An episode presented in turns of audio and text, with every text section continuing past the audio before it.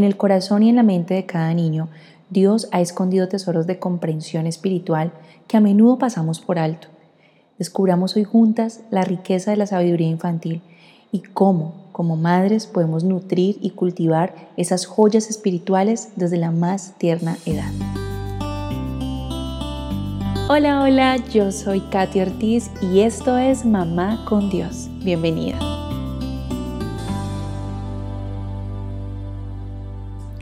Hola, muy buenos días mis queridas amigas, queridas mamás, mamás con Dios, mamás de fe, mamás valientes.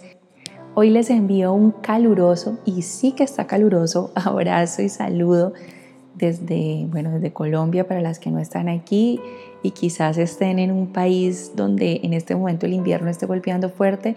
Nosotras aquí estamos experimentando un calor increíble. Pero bueno, agradecidísimas con Dios por cada cosa que nos permite vivir, por cada estación que nos permite disfrutar y por un día más, un nuevo día de vida y una semana que se va acabando. Hoy llegamos al último devocional de esta semana y bueno, hoy estaremos hablando sobre la sabiduría divina que es revelada a través de los niños según las propias palabras del mismo Jesús. Veámoslo en Mateo 11:25. Dice, en esa ocasión Jesús dijo, Te alabo, Padre, Señor del cielo y de la tierra porque escondiste estas cosas de los sabios e inteligentes y se las diste a conocer a los niños. Las palabras de Jesús nos llevan a cuestionar nuestras percepciones convencionales de sabiduría. Aquí vemos que Él afirma, destaca la capacidad única de comprensión que tienen los niños, esa sinceridad y simplicidad presentes en la mentalidad infantil, que además revelan una perspectiva muy preciosa y valiosa que a menudo nosotras pasamos por alto. Como madres, Hoy quiero invitarte a que abramos nuestros corazones para aprender de la autenticidad de nuestros hijos y que en lugar de subestimar sus pensamientos y sus percepciones, reconozcamos que la sabiduría divina puede manifestarse de maneras sorprendentes a través de ellos. Cuando apreciamos sus perspectivas, construimos un ambiente que honra la capacidad única de los niños para entender verdades que son esenciales. Las conmovedoras palabras de Jesús en este texto desafían directamente esas nociones convencionales de sabiduría, sobre todo en un mundo que a menudo valora la inteligencia de cierta forma a medida de la edad y de la experiencia sobre todo, ¿no? Pero Jesús nos invita a apreciar y a aprender de la mente infantil. Nosotras como madres a veces podemos caer en la trampa de subestimar la capacidad de nuestros hijos más pequeños para comprender las verdades bíblicas. Podemos llegar a pensar que son demasiado pequeños o que sus mentes no pueden asimilar conceptos espirituales tan profundos. Sin embargo, en este pasaje Jesús eh, elogia la revelación divina que hay a través de los niños, señalando que Dios oculta estas cosas de los sabios e inteligentes y las revela a los más pequeños.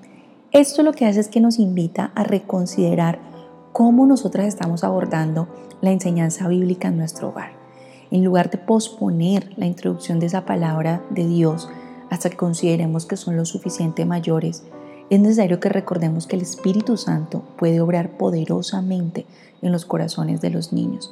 Desde una edad temprana, su capacidad para asimilar la verdad es mayor de lo que a veces nosotros reconocemos. Para enseñar la palabra de Dios a nuestros hijos más pequeños, podemos adoptar algunas estrategias prácticas de las que quiero hablarte hoy. Y en primer lugar, quiero que, tengamos presente que necesitamos, siempre que vayamos a enseñar una verdad bíblica a nuestros hijos, orar y pedir al Espíritu Santo que esa verdad sea revelada a ellos, porque finalmente es Él quien puede darles el entendimiento para que eh, la Biblia, la palabra de Dios pueda ser revelada y ellos puedan entender y comprender lo que queremos enseñarles. En segundo lugar, podemos utilizar historias bíblicas ilustradas que se adapten a su nivel de comprensión. Podemos buscar una traducción de la Biblia que se acerque más a una comprensión o un lenguaje que sea más comprensible para nuestros hijos. Eh, en, en, tercer lugar, también podemos incorporar canciones y juegos que refuercen esos conceptos bíblicos de una manera lúdica, de una manera divertida.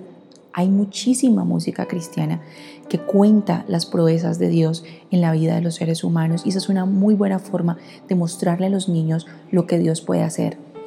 Y en cuarto lugar, el modelado a través de nuestras propias acciones y actitudes cristianas cotidianas. Eso tiene un impacto significativo en la formación espiritual de nuestros hijos y revela mucho del corazón de Dios, pero también de nuestro propio corazón cuando adoptamos un enfoque proactivo para compartir la palabra de Dios con nuestros hijos desde sus primeros años, estamos contribuyendo a construir una base sólida para su comprensión espiritual futura.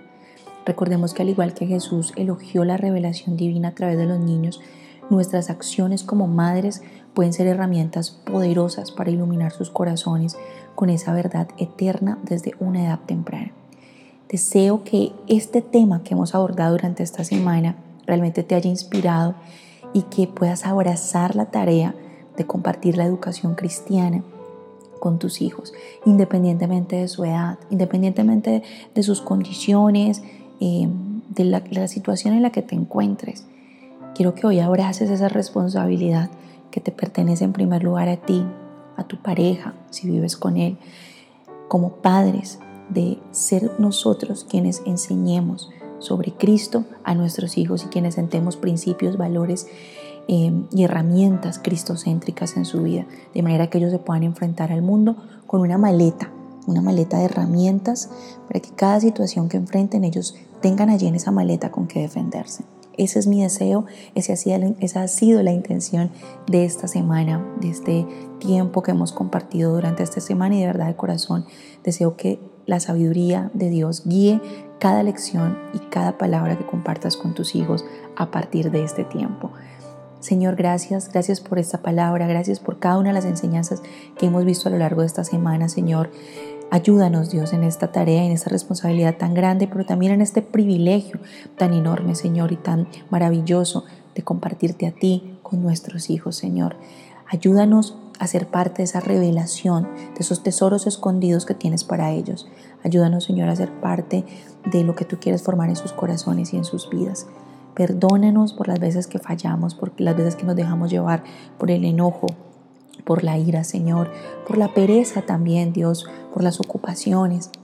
Y terminamos no haciendo, Señor, con nuestros hijos lo que deberíamos como mamás, o tal vez teniendo actitudes que los lastiman y que no te muestran a ti.